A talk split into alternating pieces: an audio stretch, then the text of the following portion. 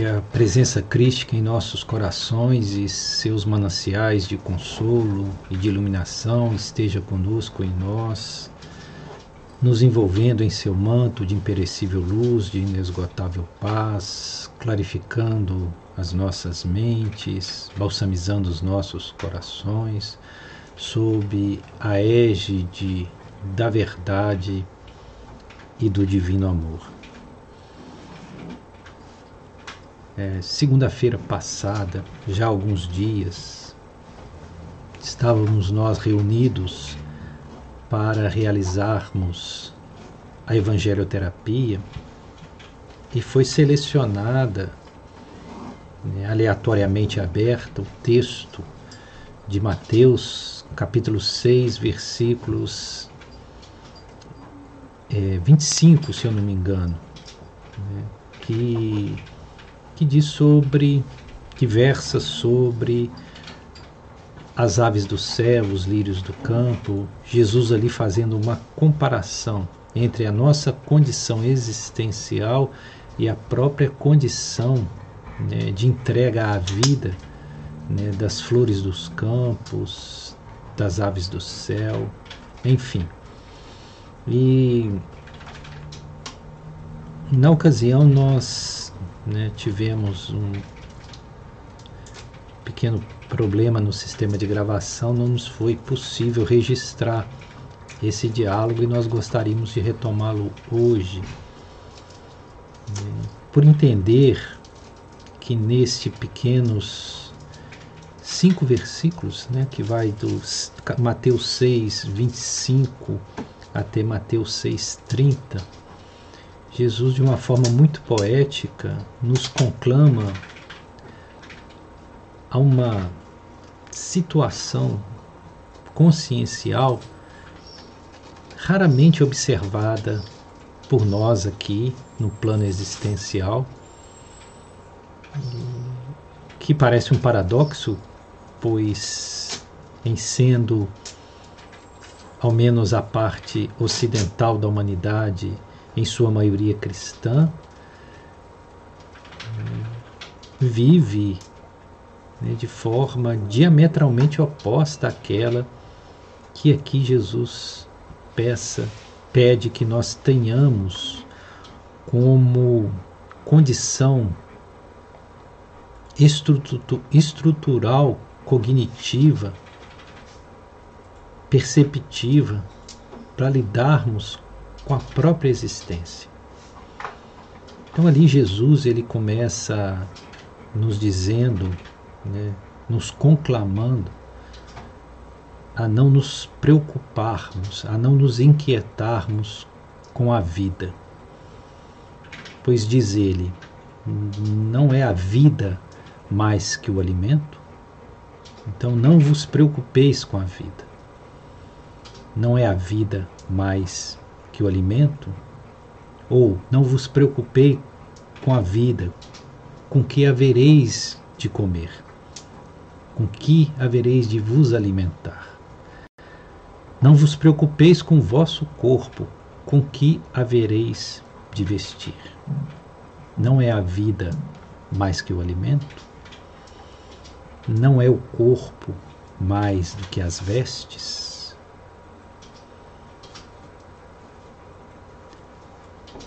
Olhai as aves do céu.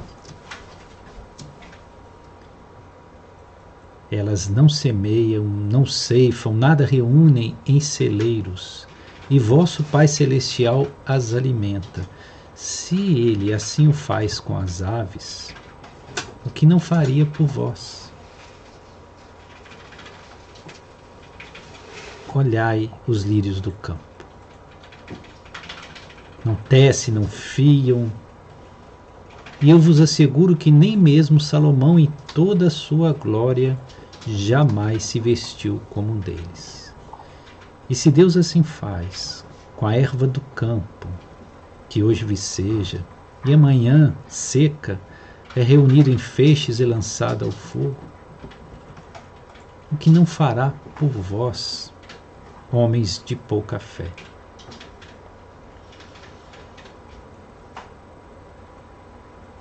Então Jesus ele começa falando da não inquietação, da não preocupação. Ou seja, de nos abstermos de preocupar. Abster-se de preocupar é o mesmo que dizer de nos abstermos dos, das, dos jogos mentais. Porque toda preocupação se instala no processo mental. É a mente em sua inquietação que se preocupa. Porque a mente, como sendo um agente do ego, ela te, quer ter poder sobre a realidade. Ela quer ter o controle, ela não admite ser controlada. Então, para a mente, nunca vai poder haver a entrega. E somente através da entrega é que pode ver a ausência de preocupação. Entrega a quê? A quem? Entrega à regência superior. Confiabilidade no plano da luz, nas diretrizes divinas para o universo e, particularmente, para o microcosmos que somos nós. Entendendo que tudo está dentro dessa diretriz superior que é controlada pelo Senhor Supremo do Universo, Ishvara, né, o Brahman absoluto, ou Deus.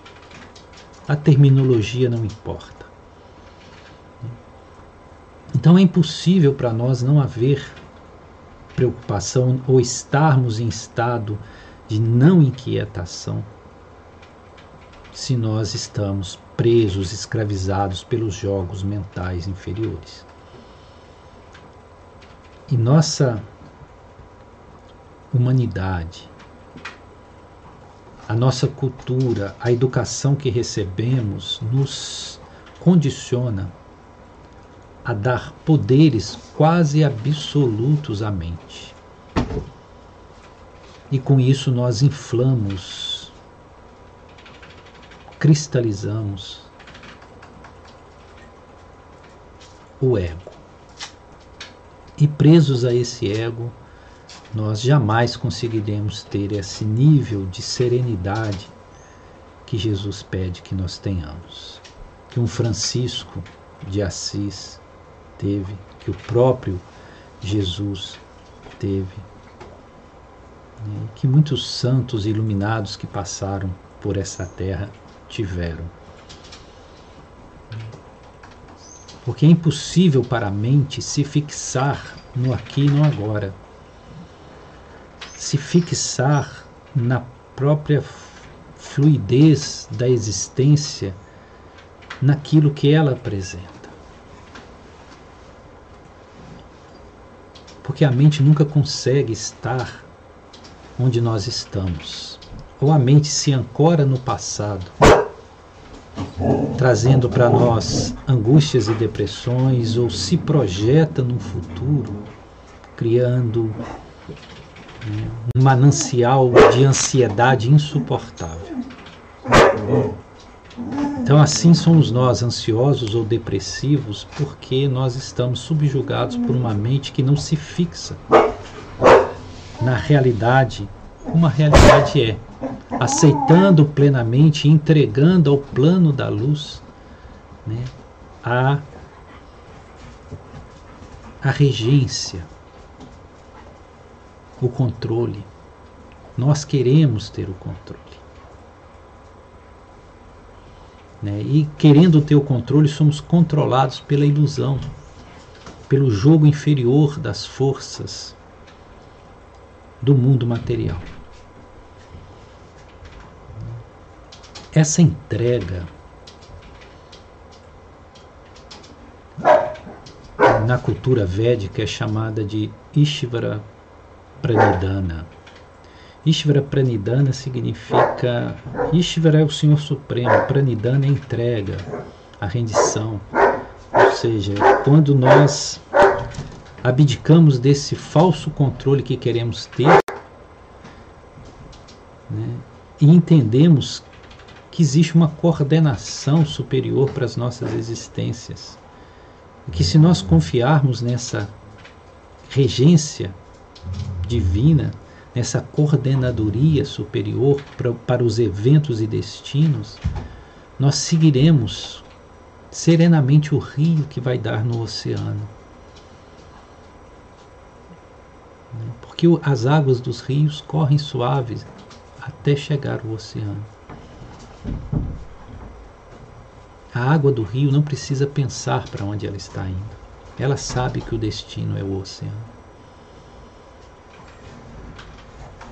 O que seria das águas se elas se revoltassem contra os leitos que as determinam, que as, que as mantêm coesas e unidas nesse caminhar, nesse fluxo em direção ao mar? Mas nós somos essas águas que querem ter autonomia, que querem correr por onde não deveria, que querem subir montanha quanto a natureza diz que a água deve correr de cima para baixo, do alto para o plano.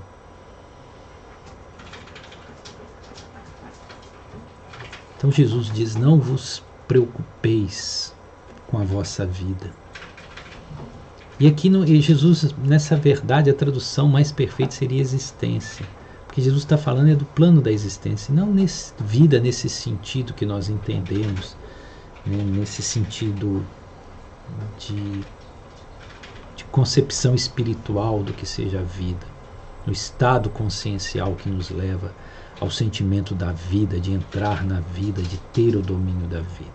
Aqui é mais no plano no, da existência mesmo. Não vos preocupeis com a existência, né, com que havereis de comer. Não vos preocupeis com o vosso corpo, né, com que havereis de vestir.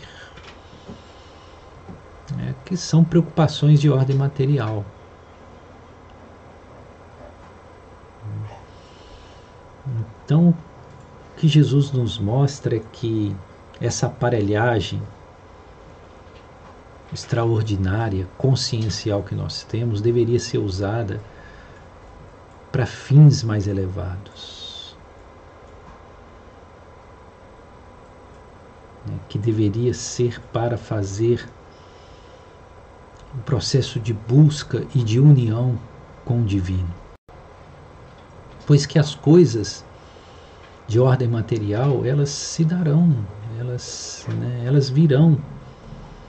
Óbvio que Jesus não está dizendo para que nós sejamos ociosos, que não façamos a nossa parte, que não trabalhemos né, mas que nós possamos fazer tudo isso como uma oferta a Deus. Aliás, é isso que no Bhagavad Gita Krishna diz a respeito do trabalho.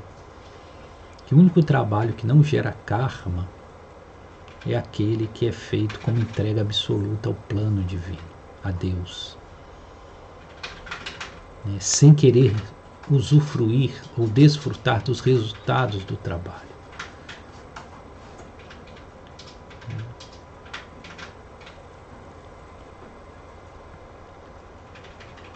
É, nós estávamos agora há pouco ouvindo, por acaso entramos na internet e havia uma live de um filósofo psicólogo espírita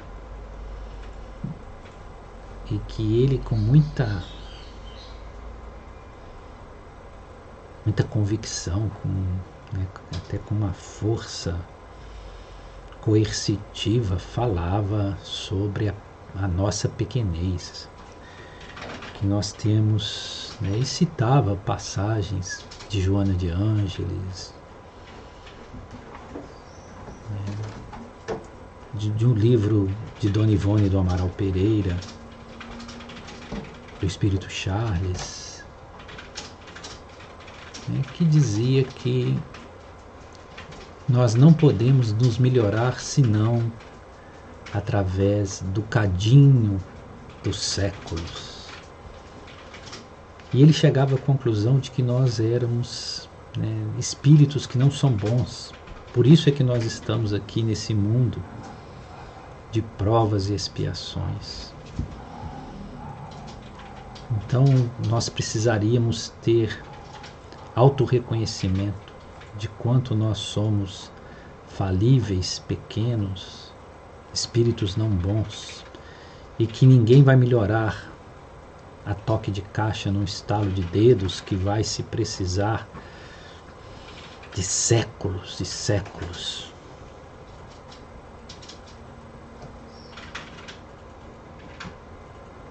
E nós discordamos.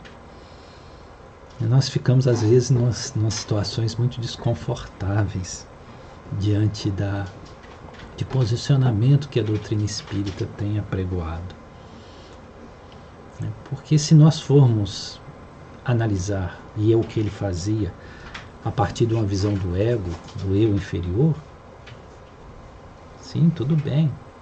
Isso isso levaria muito tempo para ser queimado, para ser diluído e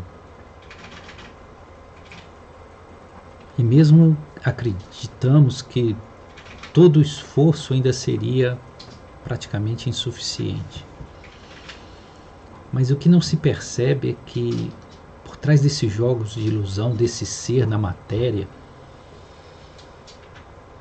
né, vivendo essas vidas condicionadas, tentando ser bom, existe uma, uma outra realidade. Entende?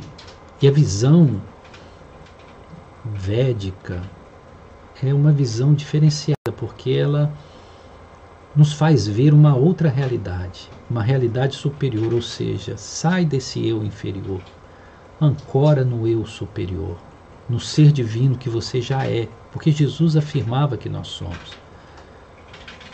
E ali, nesse lugar, você vai ver que sim, você já é o ser divino, você é bom. Porque esse espírito, esse Atman, esses perdão, esse ser eterno, ele não pode ser contaminado pela vida material.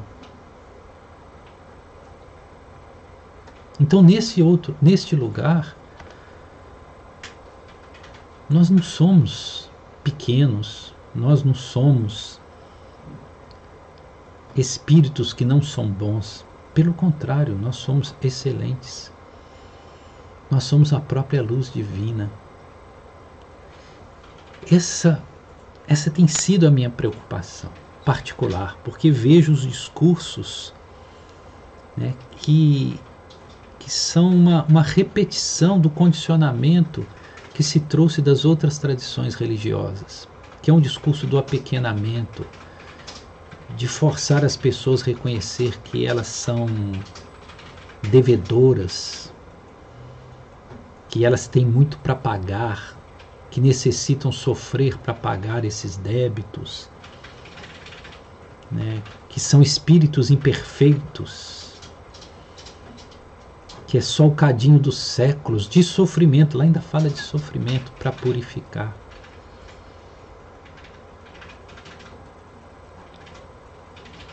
Sim. Para essas estruturas da personalidade, para esse ego, para esses todas essas manchas que foram acumuladas em torno do eu real, sim, talvez precise desses séculos. Mas o próprio Jesus, se nós olharmos com carinho seus diálogos, ele vai nos afirmar que que nós, se fizermos brilhar a nossa luz, nós já seremos a luz inteira. Que a luz existe em nós. O que acontece é que ela está sob o alqueire, ela está empanada, ela está apagada. Isso é fruto desses condicionamentos do ego. É muito semelhante a uma peça de metal em relação ao imã. O imã é Deus, a peça de metal é nossa alma. Nossa alma é naturalmente atraída para Deus. Mas se essa peça de metal, uma agulha, um prego, um parafuso, estiver envolvida em barro, suja de barro, ela não vai ter essa atratividade. Vai haver um isolamento do campo magnético. Então, a nossa situação, sim, é uma situação de espíritos imperecíveis, centelhas divinas que estão sujas do barro da materialidade, da vida condicionada. Então, o que é necessário é limpar isso e ver que toda a potencialidade divina já está em nós. Né? E que nós podemos viver aqui e agora um estado de plenitude, um estado de bem-aventurança. E, quanto mais natural nós formos, mais migrarmos para a vida em simplicidade, em interação com a natureza. Natureza que nós não estamos falando só de, de flora e fauna. Natureza, nós dissemos da nossa própria natureza, daquilo que verdadeiramente é.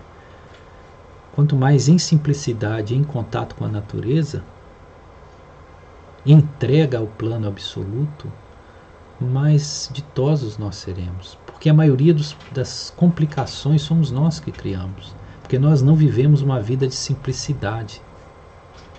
Nós vivemos ao contrário, uma vida de complexidade. A vida é simples. Nós, essa mente da, na qual nós confiamos é que é complexa e que nos traz os grandes sofrimentos. A maioria dos sofrimentos que experimentamos são de ordem mental, puramente mental. Sofremos pelo que ainda nem aconteceu. Né? Então Jesus coloca essa visão maravilhosa, falando do, das aves do céu, dos lírios do campo. Ele pede, observe as aves do céu. Observe. Quando o sol nasce, elas já estão cantando. Ou seja, elas já estão em estado de felicidade. Por quê? Porque elas confiam na vida. Elas confiam que naquele dia tudo que lhe é necessário virá. Que os alimentos serão colocados.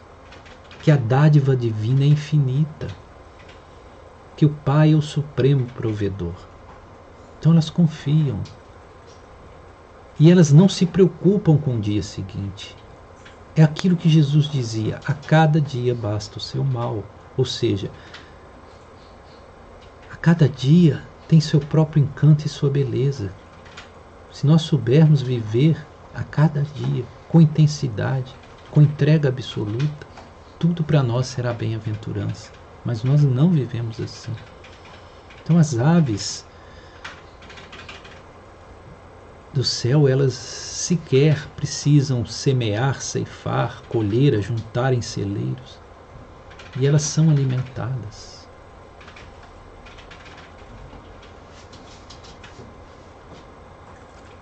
Nós acreditamos, temos a convicção irremovível de que o plano divino é abundância. É perfeita e total abundância. Mas por que que nós às vezes não recebemos essa abundância?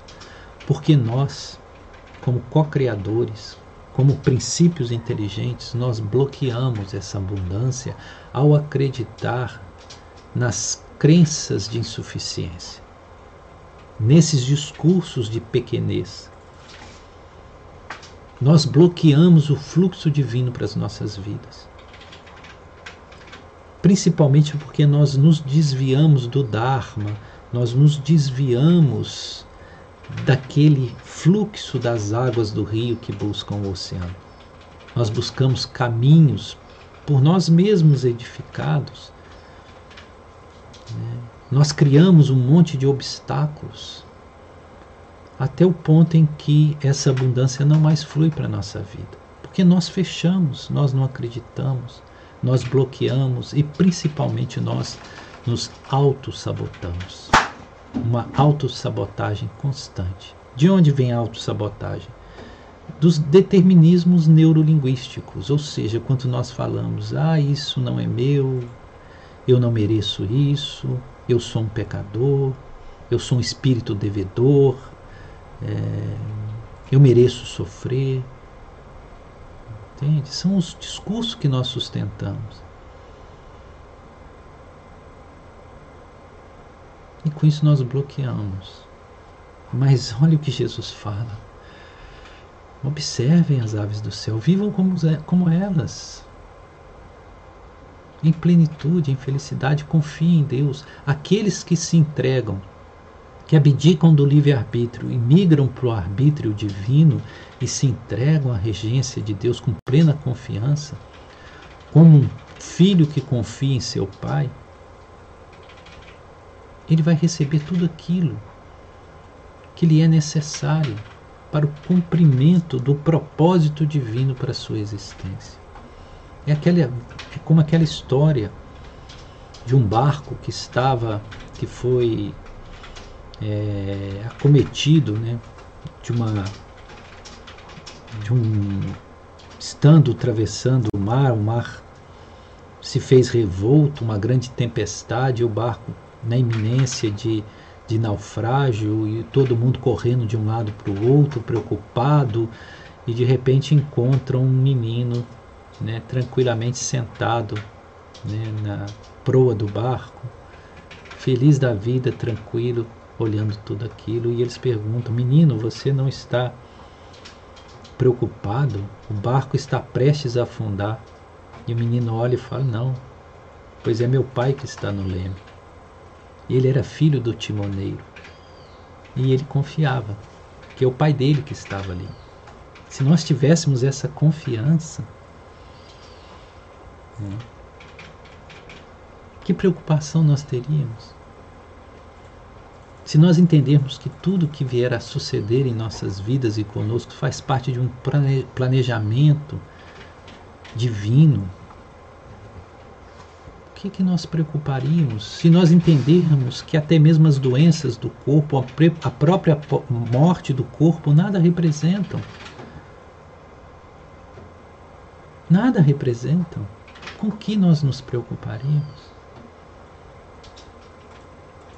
Eu pergunto a todos nós que estamos aqui e participamos desse compartilhamento, ou seja, aqueles que estão ouvindo, que podem vir a ouvir esse vídeo que está sendo gravado. Que dia de suas vidas faltou alimento? Apesar de qualquer coisa, todos os dias vocês se alimentam, nós nos alimentamos. Todos os dias. Todos os dias vocês, nós, dormimos em uma cama. Nós somos agasalhados. E de onde veio isso?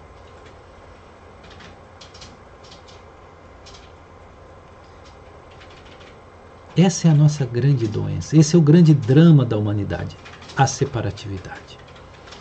O ego, ele não consegue perceber que ele é unificado, que o ser que somos é unificado a Deus. E esse princípio de separatividade, de nos acharmos separados do plano regencial divino e que temos que ter autonomia perante a vida, né? que é eu que tenho que controlar, esse eu é a doença. Eu tenho que controlar, eu tenho que prover, eu tenho que acumular, eu tenho que pagar planos de saúde caríssimos, eu tenho que ter reservas em contas bancárias, eu tenho que comprar isso, eu tenho que ter. Eu, eu, eu. Essa é a nossa doença. Esse. Então, quanto nós vemos esse discurso dos séculos de sofrimento, um cadinho do sofrimento, para pagar os, ou resgatar os débitos ou para se tornar um espírito melhor, nós vemos que isso se dá porque nós estamos nesse nível né, ligado a essa, esse condicionamento egóico de separatividade. Não é isso que Jesus diz. Eu estou sendo muito franco. podem até contestar o que eu estou dizendo, mas que há uma sinceridade nisso, há.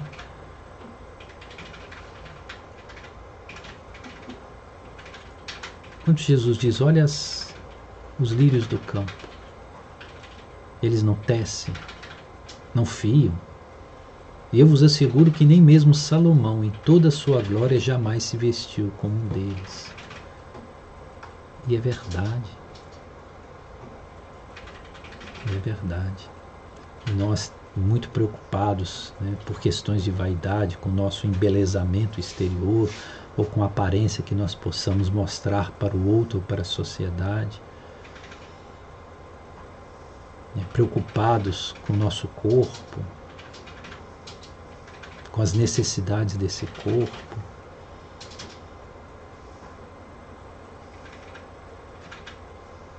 E Jesus diz para nós exatamente o contrário. Se nós seguimos Jesus, nós deveríamos pelo menos ouvir o que ele está dizendo, porque ele está dizendo: não vos preocupeis. E tudo que nós fazemos é nos preocupar. De onde vem a preocupação? Essa seria uma pergunta. Em vez de ficar perdendo tempo com débitos do passado, que cada sofrimento que eu tenho, porque eu estou resgatando, porque eu não fui uma pessoa boa, porque eu não sou bom, porque eu sou um espírito que não é bom, porque eu estou nesse planeta de provas e expiações, nós deveríamos nos preocupar em estabelecer uma conexão com estas questões mais profundas. Por que eu me preocupo? Quem está se preocupando? É eu superior, o ser imortal, ou é esse ego, construção temporal em relação com o plano da matéria? De onde vem a preocupação? Com que eu me preocupo? Será que eu realmente confio no plano da existência? Porque Jesus diz: homens de pouca fé. Será que eu realmente tenho fé no plano divino? Será que realmente eu confio no controle supremo sobre a minha vida? Ou eu ainda acho que eu é que tenho que controlar? Que eu sou o controlador? Olha o eu. É sempre o eu. Eu, meu. Eu, meu. Né? E nós poderíamos aqui trazer inúmeras outras passagens em que Jesus volta ao mesmo ponto. A própria vida de Jesus foi um testemunho desta entrega. Sejamos honestos. Como foi a vida de Jesus? Já que o testemunho dele é válido. Ele é um homem que se preocupava com o dia seguinte ou ele vivia cada dia a sua própria graça, a sua própria alegria com intensidade. Jesus tinha casa, acumulava bens, trabalhava loucamente para ter reservas financeiras e desfrutar da vida.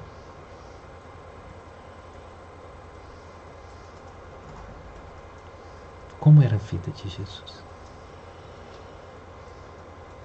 Se Jesus voltasse hoje ao mundo, trazendo os mesmos comportamentos, o mesmo, o mesmo padrão vivencial que ele teve na Palestina há 2020 anos atrás. Ele seria tido por todos nós, bons, bons cidadãos, cidadãos civilizados, como um mero vagabundo, um andarilho vagabundo.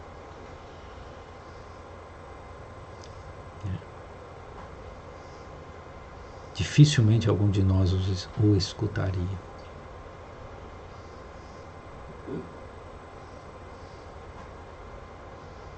Provavelmente seria tido como um louco, lunático, alucinado.